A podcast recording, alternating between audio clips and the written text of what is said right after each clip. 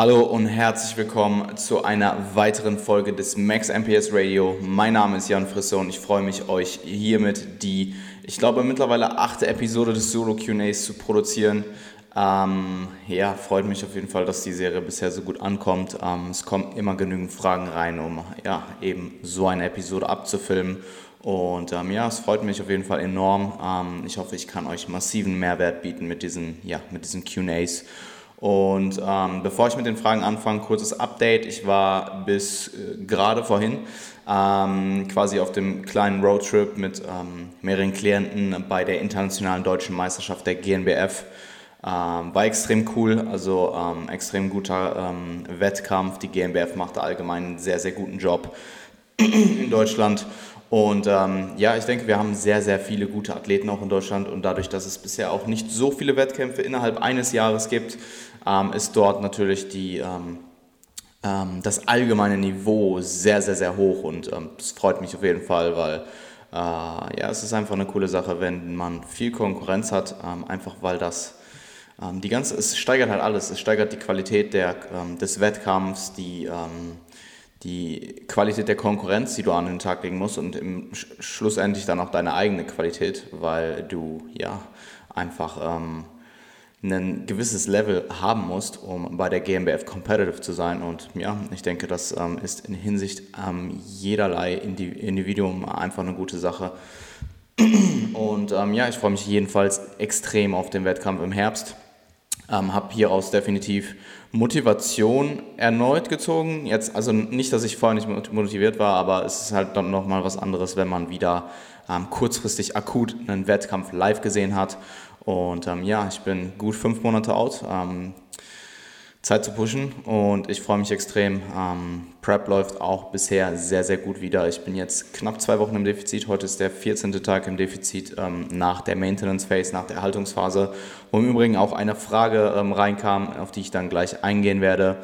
Und bisher ähm, ja, läuft es ziemlich gut. Also ich verliere immer noch ziemlich aggressiv Gewicht. Ähm, Valentin hat letzte Woche meine Macros schon erhöht. Also an der Stelle, ich äh, arbeite seit ja, 14 Tagen jetzt mit Valentin zusammen. Und ähm, ja, bin gespannt. Habe vorhin mein Check-in rausgeschickt, was er äh, geschickt, was er äh, diese Woche ähm, an Anpassungen, wenn er welche trifft, vornimmt, welche er vornimmt. Und ja, ansonsten, so kann es weitergehen. Ähm, alles aktuell noch sehr easy, aber auch zu erwarten bei der ähm, ähm, Zeit, die ich noch diäten werde, die ich noch habe. Ähm, Form ist auch on point, Posing wird auch immer, immer besser oder ist schon ziemlich ähm, hoch vom Niveau, denke ich, zumindest was so grundlegendes ähm, Mandatory Posing ähm, angeht. Klar, Transitioning, etc. und allgemein Präsentation kann man immer verbessern, werde ich auch definitiv, aber ich denke aktuell mit einer Frequenz von 18 Runden die Woche und regelmäßigen ähm, Feedback von meinem Coach ähm, fahre ich da schon sehr, sehr gut und ähm, auch das Feedback von anderen Leuten ist durchweg ja, überwiegend eigentlich positiv. Mehr zu meiner Prep dann nächste Woche im Beyond the Prep Podcast. Ähm, Danach die Woche wird höchstwahrscheinlich der Podcast mit Frederik Hölzel kommen. Ähm, danach gibt es wieder Progressing Beyond mit Toni und ja, dann ähm, wird danach die Woche wieder ein Gastpodcast kommen. Ähm, welcher das sein wird, ähm, ja, werde ich euch jetzt noch nicht verraten. Ähm, seid gespannt, wird auf jeden Fall geil. Und ähm, starten wir mit den heutigen Fragen rund ums Training. Und zwar hat äh, Gianni Lever gefragt, ab welchem Punkt sollte man Zughilfen nehmen? Und da habe ich eine ziemlich simple Antwort auf, äh, auf deine Frage. Für Bodybuilding, wenn deine Griffkraft limitierend ist. Also wenn deine Griffkraft limitierend ist, benutzt Zughilfen. Und ähm, ja, that's it. Wenn dir deine Griffkraft wichtig ist, du aber trotzdem Movements hast, wo deine Griffkraft limitierend ist, dann nutze sie dort, einfach weil du sonst ja nicht das hypertrophische Potenzial ausnutzen kannst, wenn deine Griffkraft einfach der limitierende Faktor ist ähm, und baut zusätzliches Griffkrafttraining ein und that's it. Ähm, aber wenn dir deine Griffkraft, wie zum Beispiel mir, egal ist, weil ja es einfach nicht relevant für Hypertrophie ist, dann ähm, nutzt Zughilfen, wenn du sie brauchst und deine Griffkraft der limitierende Faktor ist. Ähm, Chris Beck.fitness hat gefragt, Muskelaufbau mit sehr niedrigem Testosteronwert unter dem Normbereich schwer. Ähm, also innerhalb des physiologischen Bereiches von Testosteron wird es keinen riesen Unterschied machen, also vermutlich einfach ähm, keinen signifikanten Unterschied, nicht merkbar. Du hast aber nach der äh, Range außerhalb, also unter dem Normwert gefragt. Und ähm, außerhalb schon. Es ist, denke ich, oder es ist schwerer, aber es ist nicht unmöglich. Und ähm, dadurch, dass es ein Wert ist, den man, außer du ähm, machst jetzt natürlich eine Therapie, aber das, da sollte ich dich eh nicht beraten, das solltest du mit deinem Arzt abklären.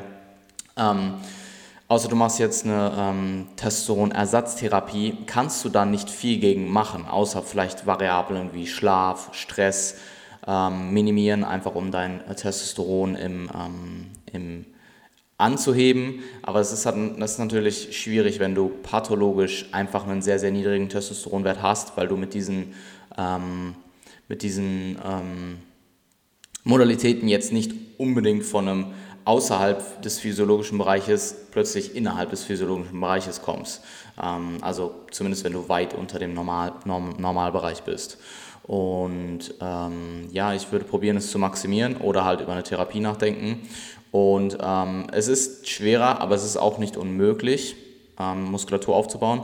Und wenn du halt bereits Dinge machst, wie die eventuell Testosteronausschüttung maximieren, ähm, und eine Testosteron-Ersatztherapie für dich nicht in Frage kommt, dann ist es im Endeffekt auch ein Wert, den du nicht weiter kontrollieren hast und von daher macht es gar keinen Sinn, sich weiter darüber Gedanken zu machen, sondern ich würde einfach ja, ähm, damit arbeiten, das Bestmöglichste daraus machen, alle Variablen, soweit es, soweit es geht, nailen und den bestmöglichen Progress machen, den du machen kannst. Und ja, das ist meine Antwort auf deine Frage. Ähm, S. Strongback hat gefragt, wie mit einer Verletzung in der Prep umgehen. Ähm, es kommt auf die Verletzung an. Wenn es eine chronische Verletzung ist, ähm, mehr so Wear and Tear, Wehwehchen, ähm, Entzündungen, dann würde ich sagen, managen und drumherum trainieren. Also finde eine Übung oder finde ähm, Übungen, die du ausführen kannst für die bestimmte Muskelgruppe, für den bestimmten Muskel und ähm, manage deine Verletzung so gut es geht, ähm, trainiere drumherum und finde halt Übungen, die du ausführen kannst, schmerzfrei und die es nicht schlimmer machen. Sobald es schlimmer wird oder halt, ähm, solange es nicht besser wird oder schlimmer wird, musst du was ändern. Ähm, zumindest wenn es in Bezug auf, es wird nicht besser, schon in einem Zustand ist, wo es, dich, wo es dein Training massiv einschränkt. Ähm, und ja, da ist es dann oftmals einfach so, dass du potenziell unkonventionelle Übungen ausführst, die man vielleicht nicht unbedingt als First Choice machen würde für die bestimmte Muskelgruppe, die einem vielleicht auch nicht unbedingt super viel Spaß machen, aber die man eben schmerzfrei ausführen kann. Und da würde ich dann meine, meinen Fokus drauf legen und ähm, bestmöglichst drumherum trainieren. Wenn es eine akute Verletzung ist, also jetzt stellen wir vor, du gehst äh, Unterkörper trainieren und du hast einen Faserriss, einen äh, schweren Faserriss, dann ja, war es das vermutlich erstmal mit der PrEP. Also wenn es ein akuter, eine akute, schwerwiegende Verletzung ist, dann ähm, hast du vermutlich nicht viele Möglichkeiten, weil du kannst den Muskel vermutlich zumindest, äh, kommt auf die Verletzung an, aber in vielen Fällen dann einfach nicht ausreichend trainieren. Ähm, also nicht mit einem ausreichend hohen Hypertrophiestimulus. Und du könntest natürlich weiter preppen, aber das wäre in vielerlei Hinsicht keine gute Idee, weil zum einen ähm, der Muskelverlust in der bestimmten Muskelgruppe, eben weil du ihn nicht mehr normal trainieren kannst, enorm hoch ist, gerade am Ende der Prep, also gerade zum späten Zeitraum hin, wo du dann XE auch mit regulärem Training einen höheren, ähm, eine höheren, äh, ein höheres Risiko am Muskelverlust fährst.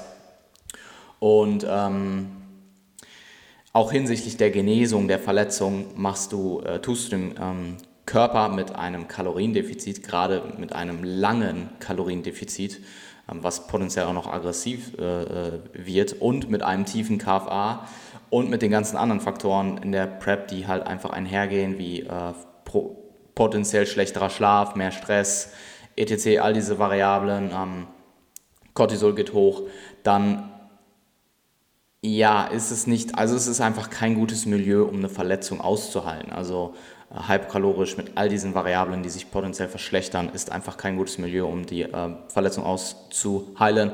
Und da ist es in der Regel einfach die beste, wenn auch natürlich nicht einfache Entscheidung, die Prep abzubrechen, zu verschieben. Die Bühne wird immer da sein, klar, man nimmt sich ein Jahr vor, man ist motiviert, man ist heiß, man will, man will es, aber ähm, die Bühne wird immer da sein und ähm, ja, im Endeffekt, Gesundheit sollte immer an erster Stelle stehen, ähm, gerade bei sowas, was halt sehr akut ist und wo du dann vielleicht potenziell ähm, schlechter aushaltst und vielleicht sogar langfristige Schäden davon trägst. Also in dem Fall würde ich dir dann empfehlen, die Prep abzubrechen und zu verschieben und deine Verletzung auszuheilen und die Zeit zu nutzen, ähm, andere ähm, Muskelgruppen, die halt nicht verletzen, zu spezialisieren und dort bestmöglichsten Progress zu machen. Karl McLean hat gefragt, Meinung zu Resensibilisierungsphasen. Ähm, ich habe persönlich sehr, sehr, sehr viele positive anekdotische Evidenz dafür ähm, und ja, ziemlich viele ähm, oder viele ähm, sehr, sehr kompetente Experten in unserem Feld empfehlen vorübergehend ähm, die Periodisierung von ähm, Phasen mit weniger Volumen und ähm, das kannst du dann noch potenziell mit ähm, ja, also isokalorischer Ernährung kombinieren. Also würde ich dir empfehlen, weil sonst trainierst du halt einfach wenig und nimmst zu. Oder also Diäten würde ich dann halt auch nicht. Also weder zunehmen noch Diäten. Und ähm, ich kann dir von ähm, anhand meiner Erfahrung sagen, die ich bis jetzt mit ähm, Erhaltungsphasen oder Resensibilisierungsphasen gemacht habe in meinem eigenen Coaching, mit Klienten und auch mit mir selbst, dass es sehr, sich sehr, sehr, sehr positiv auswirkt. Man will sie nie wirklich machen, man freut sich nicht drauf, während man sie macht, sind sie beschissen. Ähm, man hinterfragt sie, aber im Nachhinein für die Langfristigkeit und ähm, was für einen Progress du danach machen wirst, ähm, haben sie mir immer enorm geholfen. Also ich habe bisher eine äh, Erhaltungsphase im Aufbau gemacht, ähm, in 2017, die definitiv nötig war nach einer langen Diät und jetzt dann ähm, am Peak meines Aufbaus in 2018 vor der Prep und dann nach zwölf Wochen in der Prep und jedes Mal haben sie mir enorm geholfen. Ähm, und ich denke, es macht ähm, in Hinsicht auf Periodisierung für Hypertrophie definitiv Sinn. Und ähm, einfach um langfristig Progress zu maximieren, ist es in der Regel ähm, nötig, dass man nicht immer nur maximal pusht, sondern eben auch Phasen hat, wo man gegebenenfalls back-offt, vielleicht einen Schritt zurück macht, aber danach halt, oder? Nicht mal einen Schritt zurück, du machst einfach keinen Schritt in der Zeit. Und danach halt dann wieder umso mehr Schritte nach vorne. Ähm, ähm, abgesehen davon ist es extrem ähm, sinnvoll, extrem hilfreich für Fatigue Management, für langfristiges Fatigue Management. Also nicht umsonst nenne ich die Maintenance Phase oder Erhaltungsphase, wie auch immer, den Deload des Makrozyklus, ähm, weil klar kannst du Ermüdung innerhalb eines Deloads in der Regel sehr, sehr effektiv abbauen und das reicht auch in der Regel für, den, ähm, für die Ermüdung, die du eben angehäuft hast, des letzten Mesozyklus und auch für ähm, die Vorbereitung für den nächsten Mesozyklus. Aber wenn du wirklich mal ein halbes Jahr maximal gepusht hast, vier, vier wirklich brutale, hochvolumige Hypertrophiezyklen hinter dir hast, dann tun dir diese drei bis vier Wochen auf Erhaltungsvolumen äh, mit Erhaltungskalorien, du musst keine Kalorien pushen, du musst nicht das Volumen pushen, einfach resensibilisieren in jederlei Hinsicht, sowohl physiologisch als auch mental, extrem gut. Und die mentale Komponente ist, äh, ist riesig. Also ähm, es gibt ein, also wenn du es wirklich mal gemacht hast, wirst du es merken. Du kannst nicht unendlich lange maximal pushen. Das funktioniert nicht. Das funktioniert nicht auf Mesozyklusbasis. Irgendwann brauchst du den Deload. Wenn du ihn nicht brauchst, dann trainierst du nicht hart genug oder ähm, dein Leben deloadet für dich selbst, indem du krank wirst oder du machst ab und zu doch mal eine Pause und warst da im Urlaub und da und deswegen ich deloade nicht, aber ich fliege jede zehn Wochen in den Urlaub. Wir reden wirklich von kontinuierlichem Training ohne Pause. Und das wirst du ab einem bestimmten Trainingsgrad, der, ja, ich weiß nicht, sechs Monate plus ähm, in der Regel, äh, ähm, also wenn du jetzt kein kompletter Anfänger bist, und auch da wirst du vermutlich irgendwann äh, von einem Deload profitieren, ähm, brauchst du oder wirst du Deload, Deloads einbauen müssen oder jegliche andere Art von Fatigue Management. Ob das jetzt einfach vier Rest Days sind oder eine Deload-Woche, ähm, ist dann auch wieder die Frage, was ist mehr effektiv? Das ist nicht die äh, Frage jetzt gerade.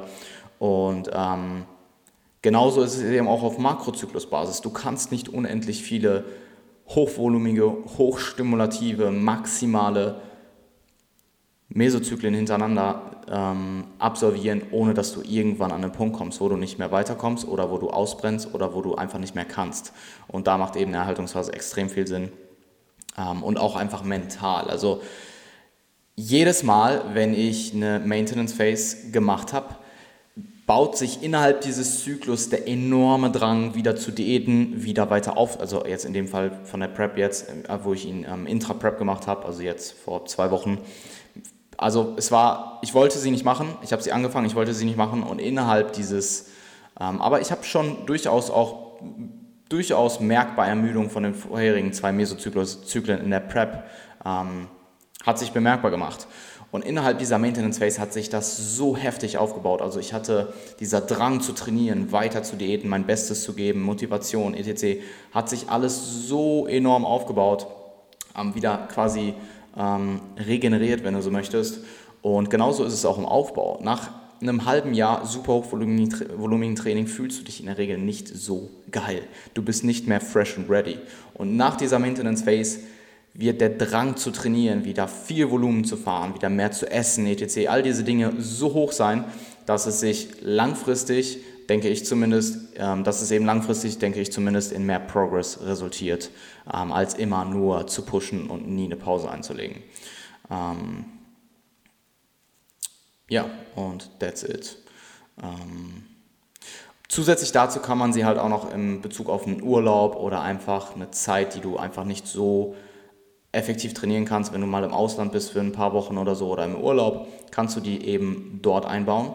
Und wenn du jetzt zum Beispiel zwei Wochen Auslandssemester, ja, Auslandssemester in zwei Wochen, wow. Wenn du jetzt zum Beispiel zwei, ein Auslandssemester hast, wobei ein Auslandssemester ist vielleicht ein schlechtes Beispiel, weil es zu langfristig ist, ähm, aber, also zu lange einfach dauert für eine Maintenance Phase. Aber sagen wir mal, du bist ähm, beruflich einfach vier Wochen in Asien und vielleicht irgendwo in der Gegend, wo es nicht so viele kommerzielle, super ähm, gut ausgestattete Gyms gibt, dann machst du dort deine Maintenance Phase oder plant sie im besten Fall, wenn du es im Vorhinein weißt, so ein, dass sie eben genau da, meinetwegen nach sechs Monaten ähm, hyperkalorischen, ähm, hochvolumigen, ähm, nach einem hyperkalorischen, hochvolumigen Makrozyklus genau dorthin setzt und machst dort deine Maintenance Phase, ähm, gehst drei bis viermal die Woche trainieren, eine Stunde, ist isokalorisch, alles easy, kommst nach Hause und startest deinen neuen Hypertrophie-Makrozyklus und machst die Gains deines Lebens.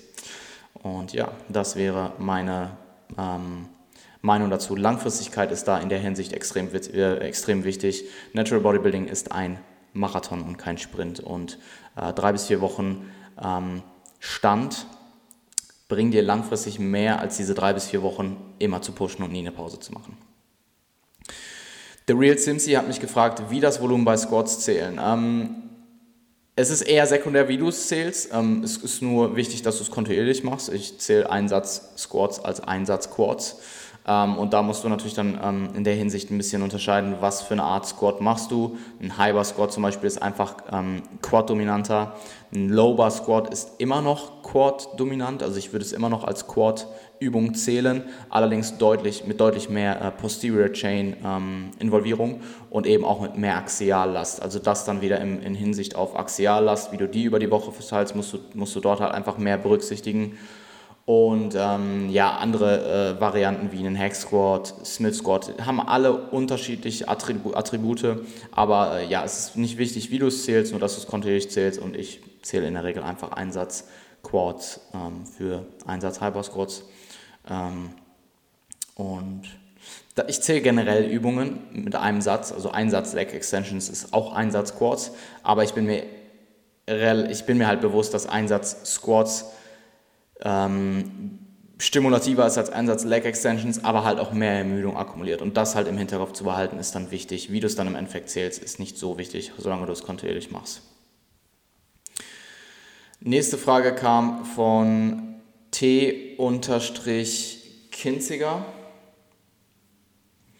Und zwar hat er oder sie mich, vermutlich er, mich gefragt, Deloads mit Dive Breaks verbinden? Ja, macht sehr, sehr viel Sinn, würde ich dir empfehlen. Maximiert ähm, Ermüdungsmanagement innerhalb dieser Periode, wo du eben Ermüdung abbauen möchtest, einfach weil du nicht nur dem, vom, vom Training eben weniger machst, sondern auch dem Körper, wenn du diätest ähm, oder im Aufbau bist, eine äh, Zeit gibst zu ruhen.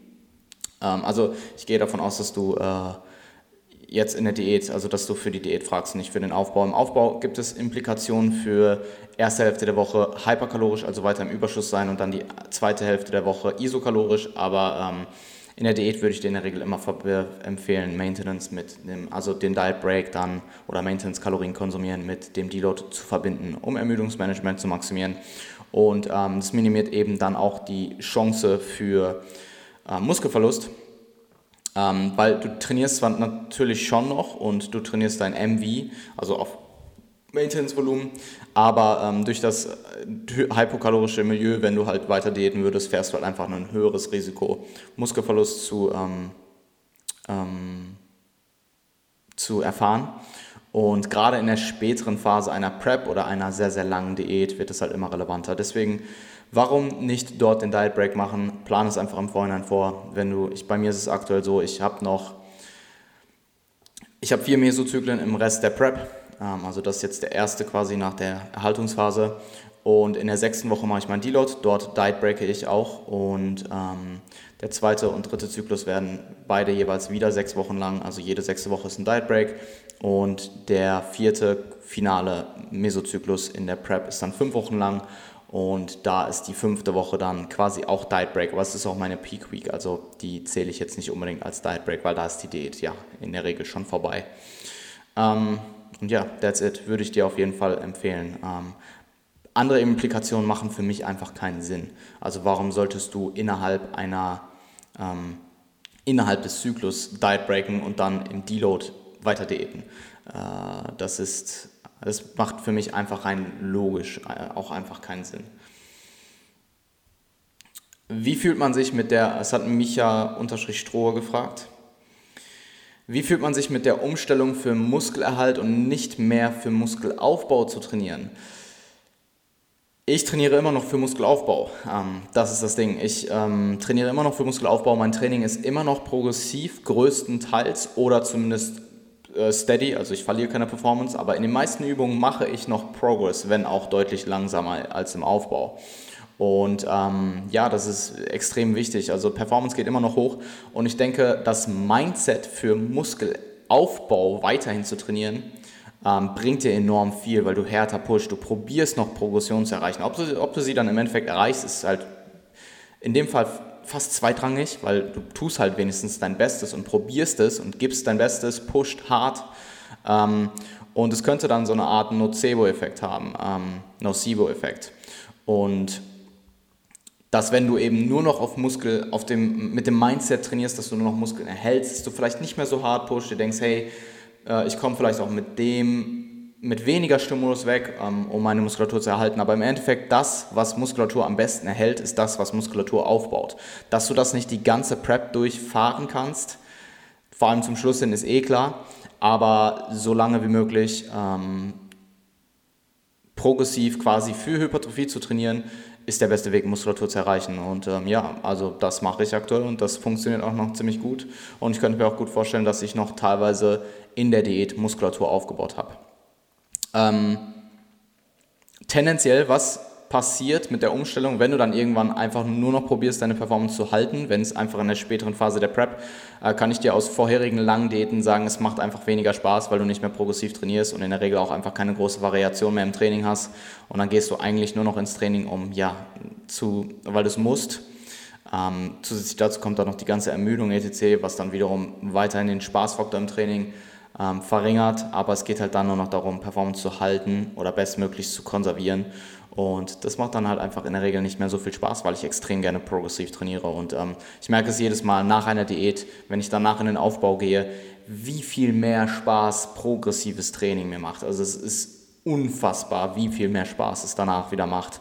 Ähm, vielleicht noch mit leichten Umstellungen im Split, mit der Übungsvariation, wie viel mehr Spaß man plötzlich wieder im Training äh, haben kann. Also ich war schon an Punkten nach einer langen Diät, wo ich wirklich gar keinen Spaß mehr im Training hatte und wo es wirklich nur noch darum geht, ähm, Muskel, ähm, Performance zu konservieren und wo ich mich dann mehr auf die, deutlich mehr auf die Physik als auf die Performance konzentriert habe und mich einfach quasi meine Motivation oder meinen Antrieb mehr aus der Physik geholt habe als aus dem, aus dem Gym, also aus der Gym-Performance, was im Aufbau dann wiederum anders ist. Dort gucke ich viel, viel stärker auf meine Nummern als am Ende einer langen Diät und probiere die, diese halt progressiv immer weiter in die Höhe zu treiben. Und ja, äh, es befriedigt mich halt extrem hart, wenn ich merke, hey, äh, diesen Zyklus habe ich meine, äh, meinen Hyper-Squat wieder um zweieinhalb Kilogramm verbessert. Das ist das Beste, das ist das Beste für mich im Training, ähm, im Aufbau. Und ähm, ja, das ist auch der Grund, warum man sich als Physikathlet nicht nur immer auf die Physik konzentrieren sollte, sondern in der Improvement Season eben vor allem auch auf die Performance. Ähm, ebenfalls hat Micha die Frage gestellt, wie läuft es mit Wohlbefinden und Motivation? Ähm, Motivation ist aktuell meistens höher als je zuvor in meiner ganzen Trainingskarriere, einfach weil ich jetzt mit dem akuten, akuten in Anführungsstrichen, es sind noch fünf Monate, aber mit dem mittelfristigen, kurz- bis mittelfristigen Ziel trainiere, diesen, diese Wettkämpfe zu bestreiten. Also meine Motivation aktuell ist enorm. Ich liebe es, ins Gym zu gehen. Ich freue mich auf jede Einheit. Ähm, zum Ende des Zyklus wird diese Motivation dann in der Regel ein bisschen weniger, einfach weil sich ähm, trainingsinduzierte Ermüdung akkumuliert. Aber ähm, ja, also aktuell Motivation ist sehr, sehr, sehr gut.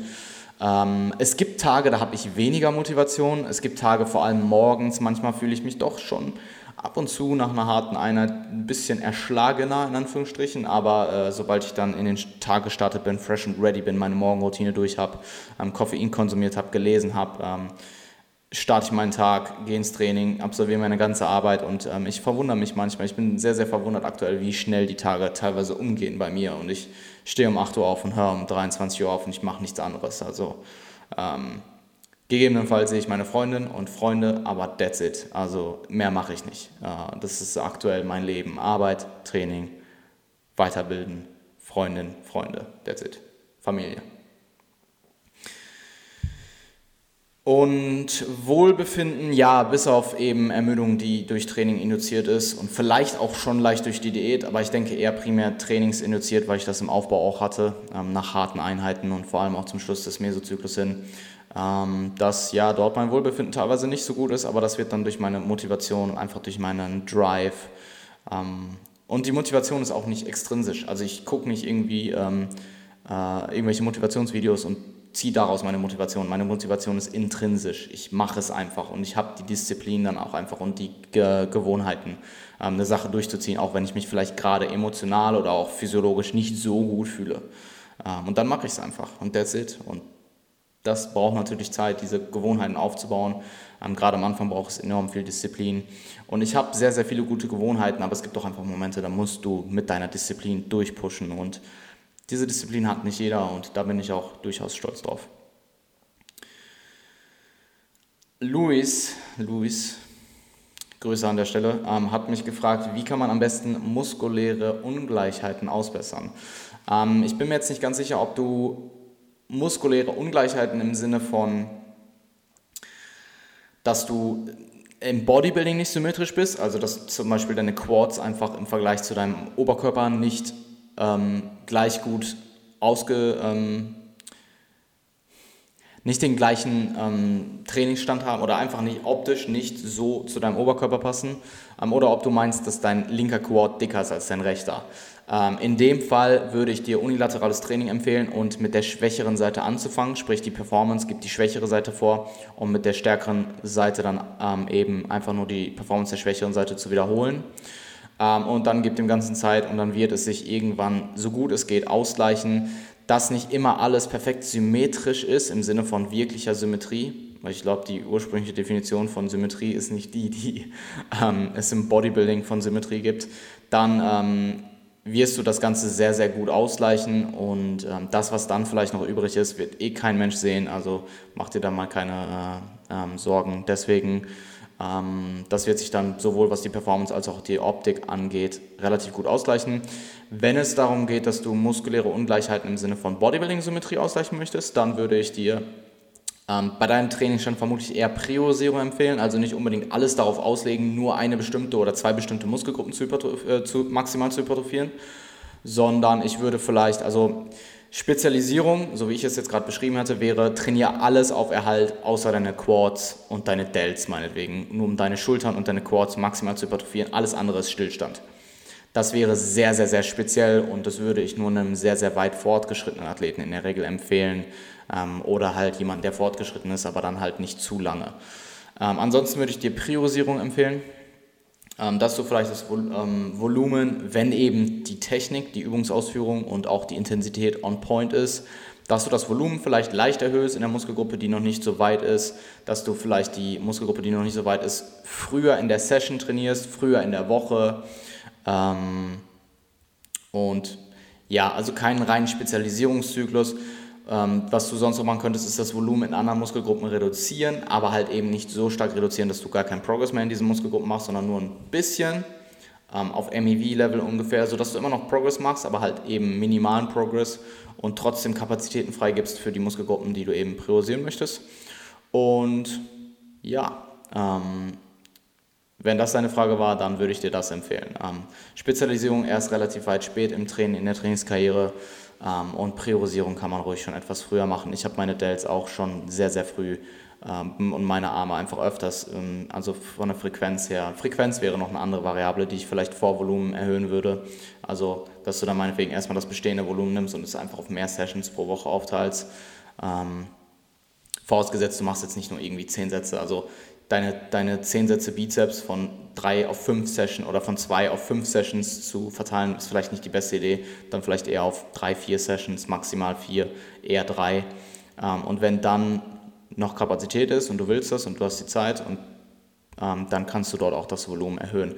Würde ich aber auch immer eher konservativ angehen und von Mesozyklus zu Mesozyklus dann eher steigern, als zu aggressiv reinzugehen. Und eben mit den ganzen anderen ähm, Kontext, den ich dir gerade gegeben habe. Fabi, an der Stelle auch Grüße gehen an dich raus. Es ist ein Klient von mir, ähm, der aktuell enorm guten Progress macht. Also ähm, bis on point, Body.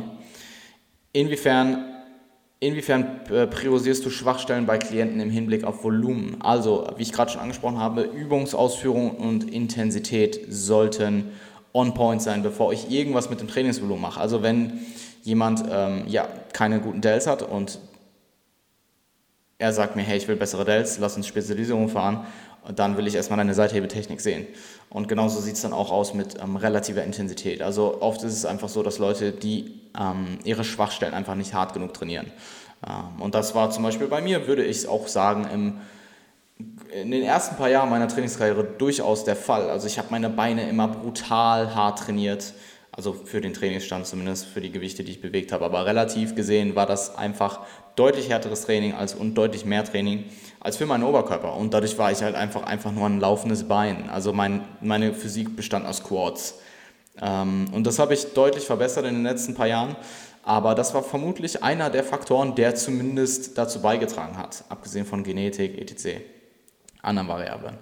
Ähm, aber wenn das eben gegeben ist, dann erhöhe ich Volumen und oder Frequenz und ich würde dort halt dann eben Kapazitäten freigeben in anderen Muskelgruppen, die du nicht spezialisieren oder priorisieren möchtest, entweder auf MV oder MEV, das hängt vom Trainingsstand ab. Wenn du sehr, sehr, sehr, sehr weit fortgeschritten bist oder einfach ja, ähm, sehr weit fortgeschritten oder sogar Elite bist, dann würde ich vermutlich die Muskelgruppen, die sehr, sehr stark sind, auf dein Maintenance-Volumen setzen. Einfach, dass du dort halt so viel Kapazitäten wie möglich freigibst und das Volumen in deinen schwachen Muskelgruppen so hoch wie möglich zu fahren.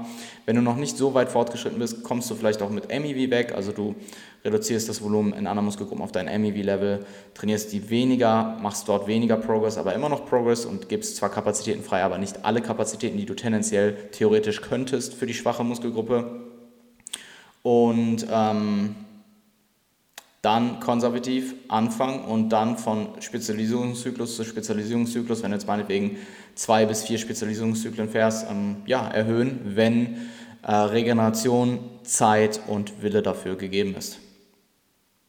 Und ja, that's it. Ähm, ebenfalls hat Fabi gefragt, woran orientierst du dich bei neuen Klienten hinsichtlich der Volume Landmarks? Ähm, ich schaue mir erstmal die vorherige, das vorherige Programming an, was derjenige gemacht hat und was für ein Progress hat derjenige gemacht.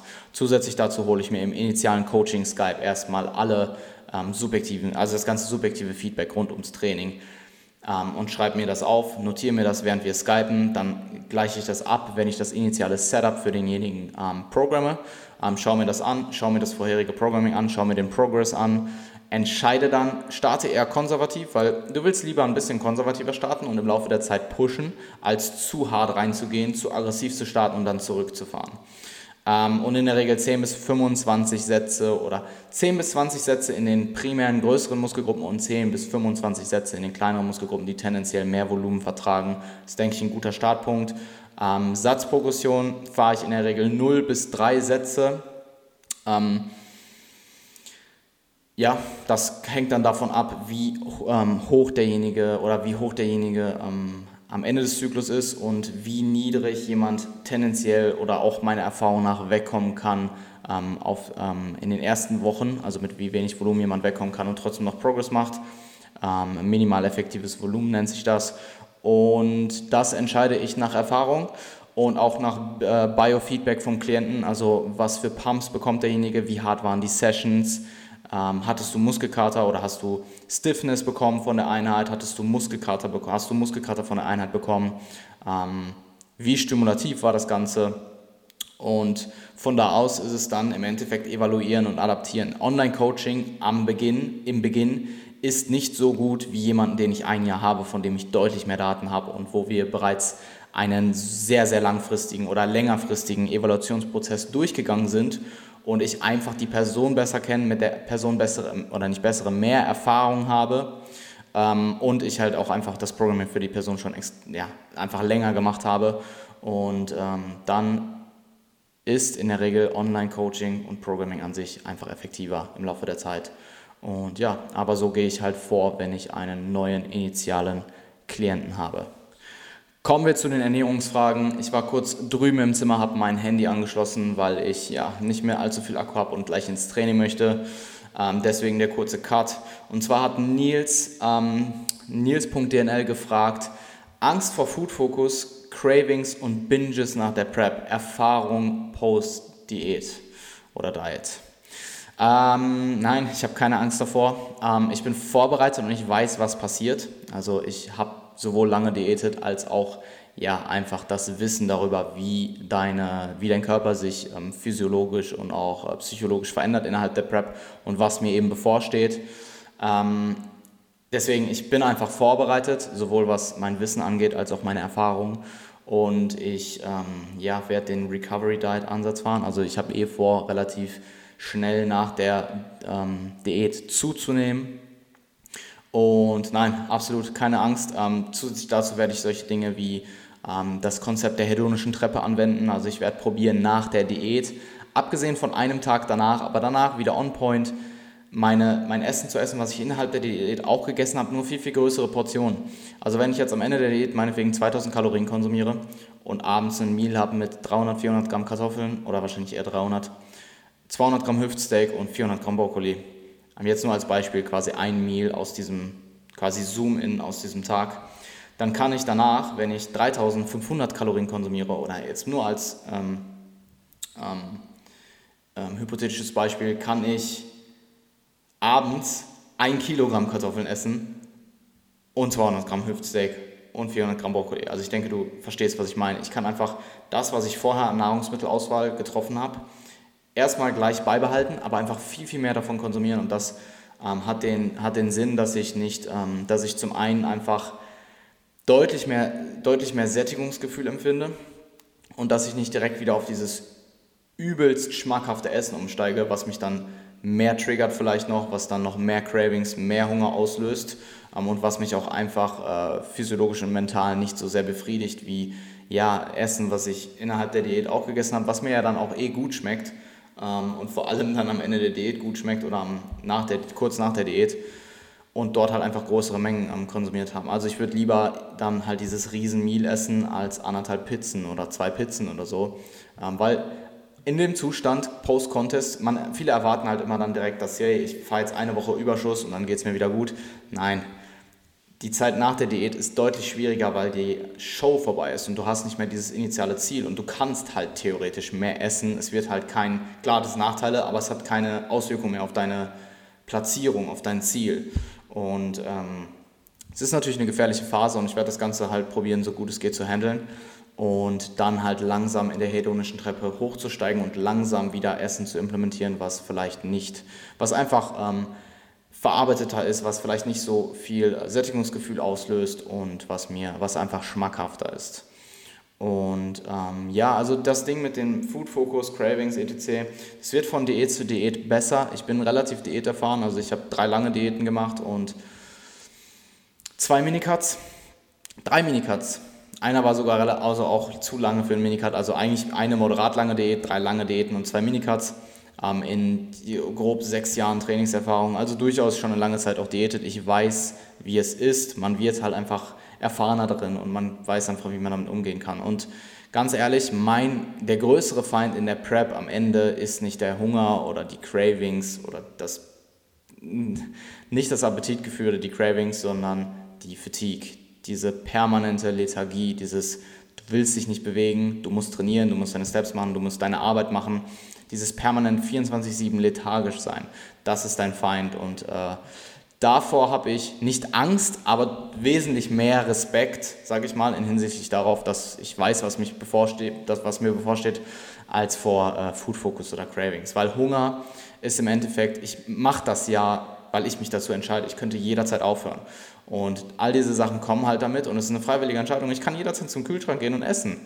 Ähm, deswegen ist das halt eine Sache, die ich einfach akzeptieren muss. Aber diese Lethargie, dagegen kannst du halt in dem Moment nichts machen. Die ist einfach da und du musst halt deine Tage durchstehen. Du musst ähm, trainieren gehen, etc. Du musst immer noch hart weiter pushen, du musst deinen Job machen. Also davor habe ich auch noch Respekt und das ist auch einer der Gründe, warum ich mir aktuell sehr, sehr, sehr gut über, überlege, wen ich aktuell an ähm, Kunden, wenn ich Anfragen bekomme und ich bekomme aktuell extrem viele Anfragen, auch von äh, viele, viele ähm, Wettkampfambitionierte, von wettkampfambitionierten Athleten, überlege ich mir gut, wen ich noch annehme. Weil ich bin aktuell bei gut über 30 Klienten und mein Arbeitspensum ist aktuell absolut tolerabel und es ist absolut handelbar, aber ja, in vier Monaten wird es mir halt deutlich schlechter gehen. Und davor habe ich Respekt. Und vor dieser ganzen Lethargie und das Ganze mit, meiner, mit meinem sozialen Umfeld zu handeln, davor habe ich deutlich mehr Respekt. Keine Angst, aber mehr Respekt ähm, als eben vor Food Focus. Also ja, das ist mein Take. Ähm, ebenfalls von Nils kam die Frage, der, mein persönlicher Ansatz Post-Contest mit möglichst genauen Zahlen auf dich bezogen. Ähm, genaue Zahlen kann ich dir jetzt einfach nicht nennen, weil ich nicht weiß, wie meine Erhaltungskalorien am Ende der Prep sein werden.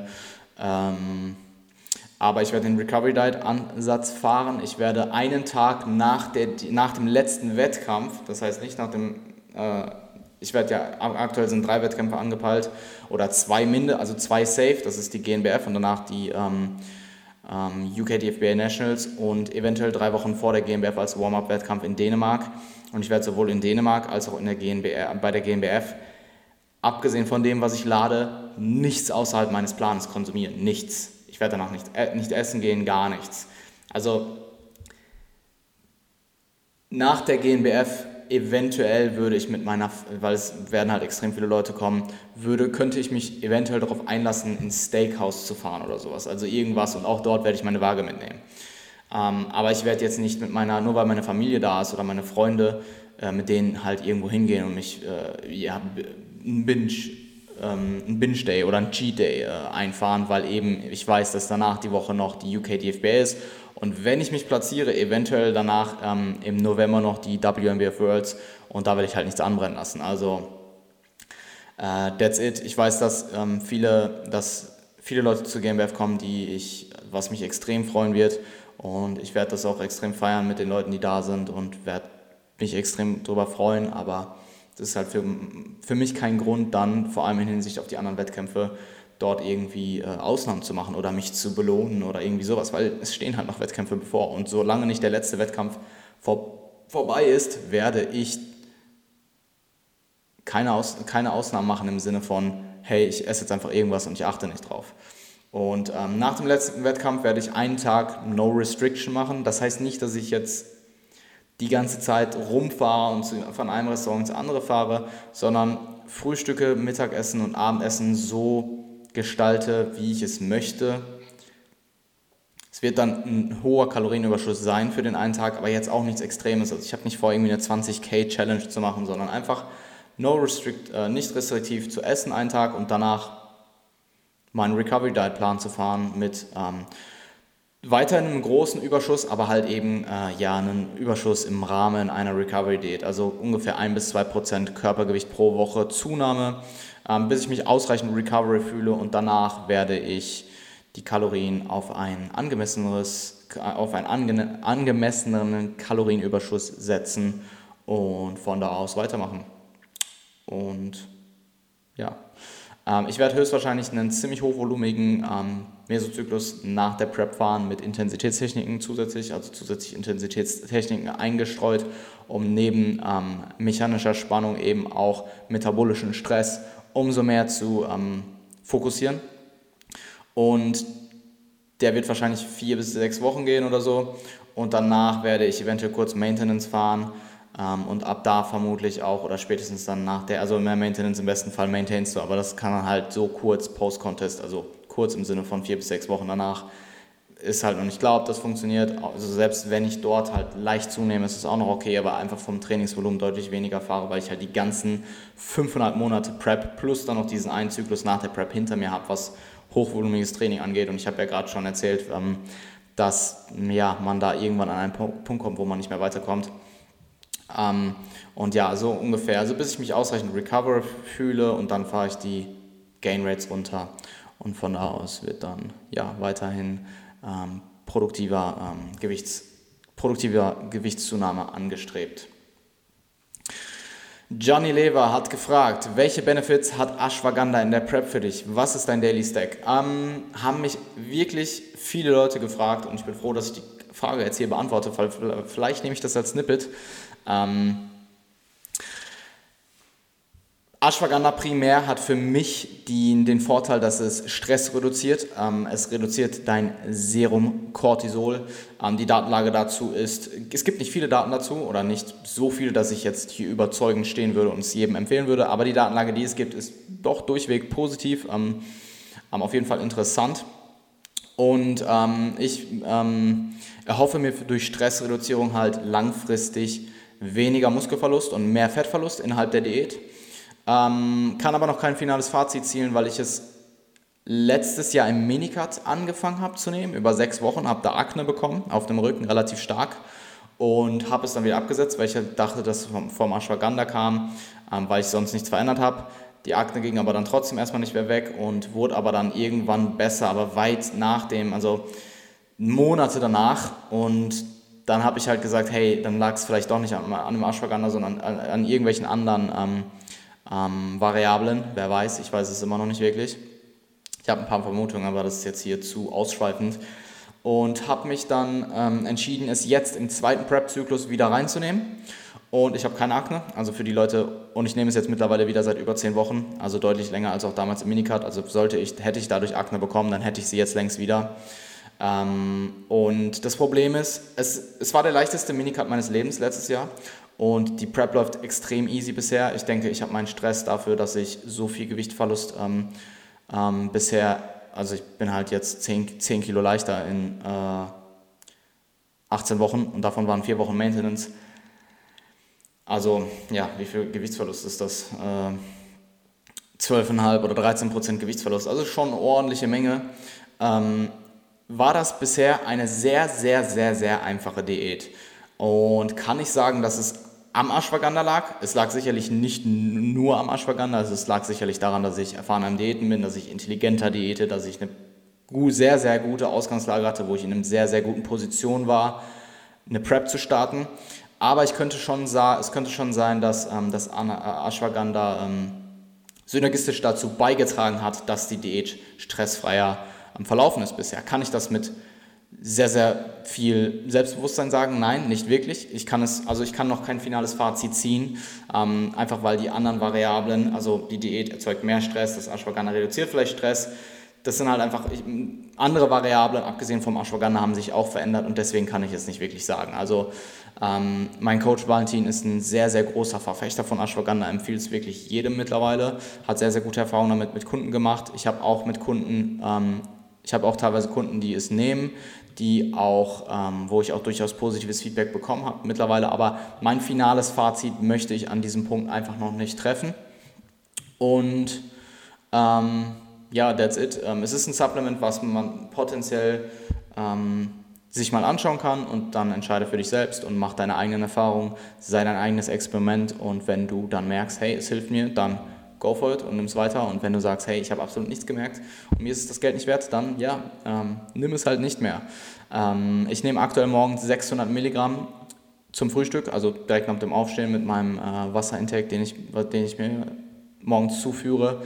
Und ähm, man kann auch Post-Workout seine Dosis nehmen. Ähm, Examine, an der Stelle Examine, wenn ihr was über Supplement wo wissen wollt. Also Examine ist meine erste Go-To-Seite, Webseite für Supplements. Ähm, empfiehlt eben diese Dosis, wenn du es alles innerhalb einer Dosis nimmst, ist morgens zu nehmen. Ähm, was auch Sinn macht, also du möchtest halt möglich, also Ashwagandha hilft dir halt in einem parasympathisch dominanteren Zustand zu kommen und da macht es natürlich Sinn, aus, aus, also ich weiß nicht, wenn du morgens trainierst, Pre-Workout zu nehmen ist wahrscheinlich nicht die beste Idee. Ähm, dann würde ich es wahrscheinlich eher nach dem Training, also äh, wahrscheinlich immer noch morgens, ähm, zu mir führen.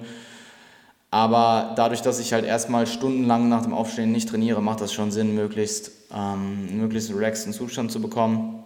Und ansonsten macht es eben Post-Workout Sinn, weil du dort halt eben wieder in diesen Zustand möchtest, wo du ja eben, wo der Körper eben merkt, hey, ähm, ich muss jetzt gerade nicht mehr schwere Arbeit verrichten, ähm, lass uns relaxen, lass uns recovern. Und ähm, ich habe Valentin gefragt, ob ich Post-Workout schon Ashwagandha nehmen soll. Er meinte, wir warten damit noch etwas, ähm, bis es dann ähm, nicht angemessen, aber bis es äh, bis, der, bis der Zeitpunkt kommt, wo ich mehr davon profitieren würde und dann würde er morgens und Post-Workout 600 Milligramm empfehlen. Nächste Frage kam von Michi Müller. Er hat mich gefragt, Hormonhaushalt nach langer Diät wiederherstellen, regenerieren.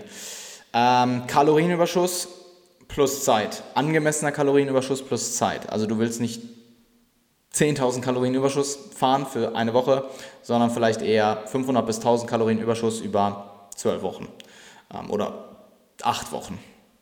Ähm, und dann halt einfach so lange im Kalorienüberschuss verweilen, bis dein KFA sich auch so weit regeneriert hat, dass dein Hormonhaushalt sich normalisiert. Also in dem Fall dann, wenn du weißt, dass dein Hormonhaushalt schlecht ist, regelmäßige Bluttests machen, kontrollieren und dem Ganzen Zeit geben und keine Angst haben, Gewicht zuzunehmen, Körperfett zuzunehmen und einen Kalorienüberschuss zu fahren.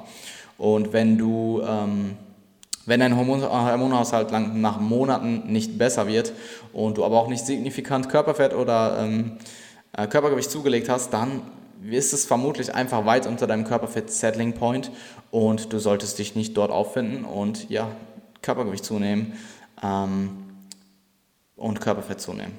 Und ja, wo, diese, wo dieser Punkt genau liegt, ist sehr, sehr individuell und abhängig von immens vielen Variablen. That's it. Was hältst du von der Setpoint Theory? Theory hat äh, Coach Chris.pt mich gefragt. Die Theorie ist sehr, sehr, sehr plausibel. Es gibt dazu, soweit ich weiß, nicht wirklich direkte Daten, aber die Theorie an sich ist sehr plausibel und auch das, was wir in der Praxis immer, immer und immer und immer wieder sehen. Ähm, und ja, ich denke, der Körper ist extrem gut darin, äh, Homostase zu erkennen und die alte Homostase wiederherzustellen. Und deswegen macht für mich die Setpoint oder Settling Point Theory es gibt vermutlich einen Punkt am unteren Ende und am oberen Ende. Untere Ende. Unteres Ende wäre dann halt, wo es sehr, sehr schwierig wird, es zu erhalten. Oberes Ende ist auch, wo es sehr, sehr schwierig wird, noch weiter zuzunehmen oder eben abzunehmen. Und ähm, ja, ähm, wenn man sich das Konzept der Hämostase anschaut und die äh, Praxis äh, beobachtet, dann ist eine Set Point oder Settling Point Theory sehr, sehr, sehr wahrscheinlich und ähm, ist auch wenn man sich die Praxis anschaut, vermutlich beeinflussbar, aber über einen viel, viel längeren Zeitraum, als die meisten Leute denken. Also wenn du jetzt, wenn du, wenn du dich normalerweise mit 20% Körperfett wohlfühlst, dann diätest du jetzt nicht einmal auf 10% und chillst dann auf 10% für den Rest deines Lebens. Außer du ähm, ernährst dich halt weiterhin sehr, sehr restriktiv. Aber wir reden von einem normalen Verhältnis zu Essen, ähm, normales Hunger- und Appetitgefühl, etc. Und da wird es vielleicht eher so aussehen, dass du es vielleicht über zwei bis fünf Jahre schaffst, auf diese 10% zu kommen, wenn überhaupt. Vielleicht sind 10% auch einfach zu tief für dich, weil 10% sind schon ziemlich lean. Also die meisten überschätzen ihr, unterschätzen ihren Körperfett weit. Ähm, und ja, das ist meine Meinung zur Setpoint Theory. Ebenfalls hat er mich gefragt, ähm, Körperfettmessung bei ehemals stark Übergewichtigen mit schlaffer Haut, wie vorgehen? Äh, ich würde dich erstmal fragen, warum willst du dein KFA überhaupt messen? Weil im Endeffekt ist es ziemlich egal wie viel KFA du hast, denn im Endeffekt zählt ja das, wie im Endeffekt zählt die Optik, wie siehst du aus, fühlst du dich wohl. Und ähm, wenn du deinen Körperfettanteil unbedingt messen möchtest, dann würde ich dir einen DEXA-Scan empfehlen, der auch nicht perfekt ist, der auch ähm, Schwankungen hat. Aber wenn du dort eben Variablen wie Zeitpunkt der Messung, ähm, Wasserintake, er Ernährung, etc. sehr, sehr steady hältst, ähm, wie voll oder leer sind deine Glykogenspeicher, dann kann man damit schon relativ genaue Resultate erreichen. Vor allem, wenn man eben regelmäßig misst, also meinetwegen einmal alle sechs oder alle zwölf Monate im gleichen Zustand dann aber auch. Also äh, wenn du den ersten DEXA-Scan ähm, leer entladen morgens machst und dann den zweiten zwölf Monate später äh, im tiefsten Aufbau abends und du hast den ganzen Tag gegessen und was weiß ich wie viel getrunken, dann sind diese, äh, dann kannst du die ähm, Resultate halt nicht vergleichen. Also wenn du DEXA-Scans machst, dann halt die Variable möglichst gleich und sei dir trotzdem bewusst, dass selbst wenn du alles gleich hältst, die Variabilität trotzdem da sein kann. Ähm, aber wie gesagt, es macht halt eigentlich aus meiner Sicht keinen Sinn, seinen KVA überhaupt zu messen, außer vielleicht für Wettkampfathleten. Äh, aber auch dann ist da halt einfach keine Messmethode aktuell vorhanden, die 100% genau ist. Das war es soweit. Ähm, ich werde jetzt mit den englischen Fragen weitermachen und ja, für jeden, der jetzt aufhört zu hören, hat mich auf jeden Fall gefreut. Ähm, würde mich freuen, wenn ihr mir Feedback da lasst ähm, und dann hören wir uns in der nächsten Episode. Ähm, Beyond the Prep. Ich wünsche euch allen einen schönen Tag und wir hören uns. Macht's gut. So, uh, starting with today's question, they came all in from Nordic Netty, um, Nordic underscore Netty. So, uh, yeah, mate, I will answer your questions now. Um, starting off with um, the question of progressing via load versus adding sets. And I think I, I get this question a lot, to be honest, and I think it's a matter of you can do both. You can increase intensity and volume if you manipulate intensities and volume accordingly. Um, so they are not exclusive. And I would slightly biased towards volume if your goal is hypertrophy and bodybuilding, since we know that um, volume correlates just more with hypertrophy than intensities. Intensities are still important, but if you hit your intensity threshold, thresholds of 30% of 1RM or more and 5 reps in reserve or less, um, you are pretty safe. And from there on, it's pretty much only the dosage of volume that will um, that will uh, that will not result, but that will kind of um, make those hypertrophic adaptations, um, like the that will um, increase or decrease the um, magnitude of uh, hypertrophy that you will actually accrue to your training. So uh, yeah, I would um, probably do both, but slightly biasing them towards the volume side or the set progression side. So I would just not try to increase intensity for the sake of increasing intensity and not adding sets or adding any um, methodology uh, that will increase volume more than like a set uh, that like intensity does. So like a set just increase volume overall more than like a two and a half kgs more on the bar. So um, yeah, if your goal is bodybuilding, in my opinion, you should bias towards volume.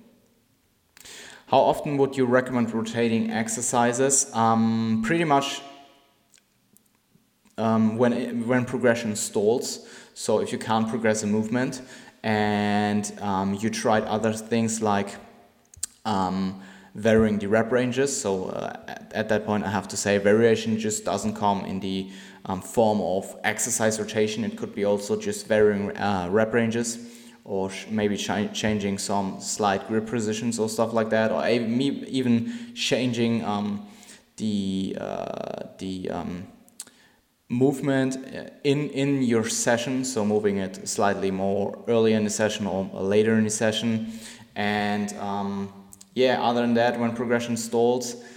And you tried those other things, then rotated exercise. Another big reason would be injuries. So if you're, if an exercise accumulates injury um, or like wear and tear and it shows, then I would move that out as well because there's no real reason to do movement in uh, bodybuilding if it hurts you uh, in the long term or even in the short term. Um, and then I will move that towards a, um, um, an exercise that has a similar pattern but it's just like has like a different um, that actually doesn't hurt your your uh, injury or make it even worse and find your core movements that you can actually do per movement pattern that you that you can then rotate.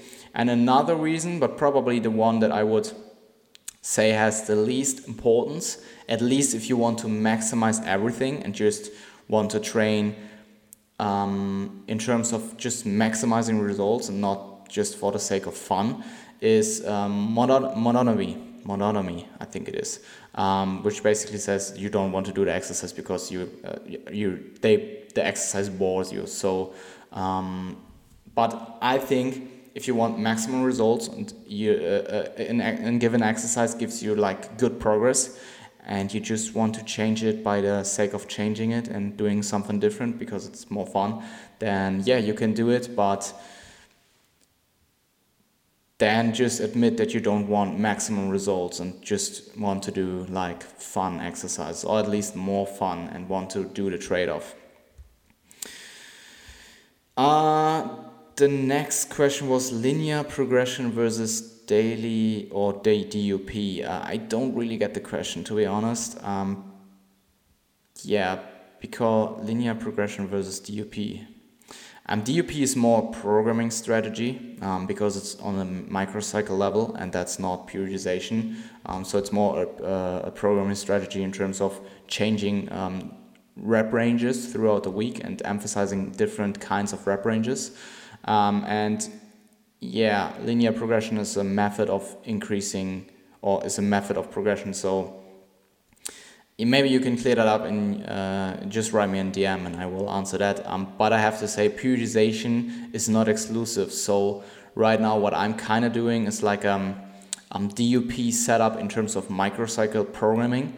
Um, with a non-linear periodization over the whole macro cycle, which means I um, tend to increase volume and decrease intensity, and I block periodize, so I have distinct blocks of uh, training. So um, yeah, that's. I just want to say that periodization is not ex exclusive, and you can include like different types of periodization and make it um, fit your um, goal and your needs and your preferences. And yeah, maybe uh, that was probably not the answer for your question, but uh, I just want to say that. Um, nutrition question where tips for eating all while on a diet. Um, overestimate and just try to overestimate by 10 to 30 percent. Um, uh, just to be sure that you're actually in or maybe even slightly um, lower than your actually uh, than your actual caloric target and then I would just make good uh, good food choices so try to not eat out pasta as often but rather choose like a sushi or a steak with potato for example because that's just more trackable and probably try to um, have a good chunk of your calories for the meal out so maybe do like a protein fast over the day where you just consume protein and probably your veggies and your fruits and then uh, have like a lot of calories to spare with in the evening when you go out or whenever you go are going to out to eat. Um, and in a prep, for example, I would probably leave it to just social. I would not try to actively go out and eat. I would probably just leave it to special social events where you should eat or yeah, where you I mean, you don't want to force it in, in prep. So you don't want to be like, I'm three weeks out, let's go out and eat. But if you have like a wedding, for example, and you go there and you maybe just eat like small amounts, overestimate, it's probably not the worst thing in the world, at least if you're experienced. Um, I mean, I will not eat out and prep when I don't have to. I will do it on my birthday, which is in two weeks, and then for my one year anniversary with my girlfriend, which is in uh, one and a half months. But that's not for the sake of eating out, but rather having a good time with my loved ones. And yeah, that's pretty much it. Um, and then just ex- make experience, go out and eat and try to track it and see what happens and be consistent. And yeah, I mean, I'm definitely super experienced with eating out and uh, while dieting and just eating out and tracking it and stuff like that. But I would still rather, at least in my prep right now, not eat out. In a mini gut, that's a different question. My approach on nutrition during deloads and rest days. Rest days, normal high or low days, so I don't vary between um, training or non training days. I think that's just making it more um, complicated for most individuals, and I don't any see any um, logical or physiological um, sound rationale for that. And on deloads, I would go isocaloric in terms of when you're dieting and isocaloric when you're gaining as well. But in terms when you did like a really, really high volume, high, just like a super stimulative, super fatiguing, high volume hypertrophic mesocycle, you can probably get away with doing half the week of um, hypercaloric dieting.